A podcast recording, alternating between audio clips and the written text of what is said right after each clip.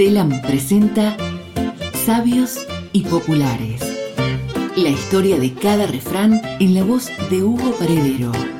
A falta de pan, buenas son tortas. Otro refrán que no deja a nadie afuera. Aquí se habla del conformismo y todo el mundo está afiliado a ese partido. Unos militarán más, otros menos, pero ¿Quién alguna vez en la vida no tuvo que aceptar algo que consideraba insuficiente porque no satisfacía por completo un deseo, una ilusión, una necesidad?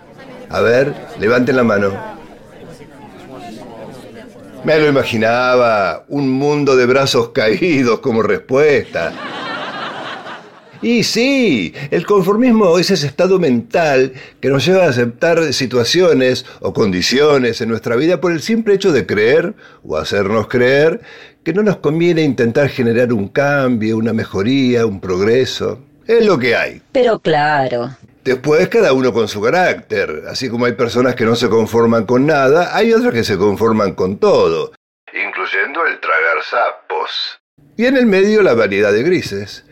El wikilengua ve en este dicho popular desde el medio vaso lleno, llamando conformista a la persona que se enfrenta a una situación que no es óptima, pero que, a pesar de ello, es capaz de adaptarse a las circunstancias y sacar el máximo partido de los recursos de que dispone. El conformismo como resistencia, no como resignación. El ascenso a la A del plan B. Lo cierto es que hubo épocas en las que el pan recién horneado era un manjar que escaseaba y había que conformarse con las tortas sin levadura.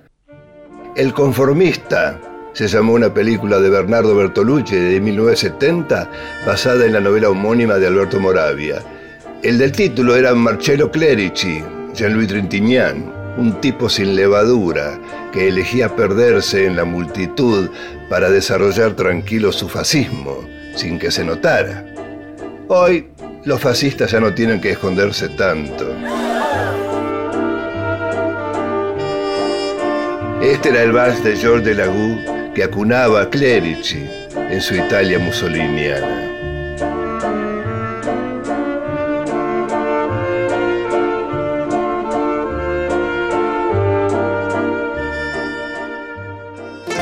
Seguí escuchando Sabios y Populares con Hugo Paredero. Todos los martes en telam.com.ar o a través de Spotify.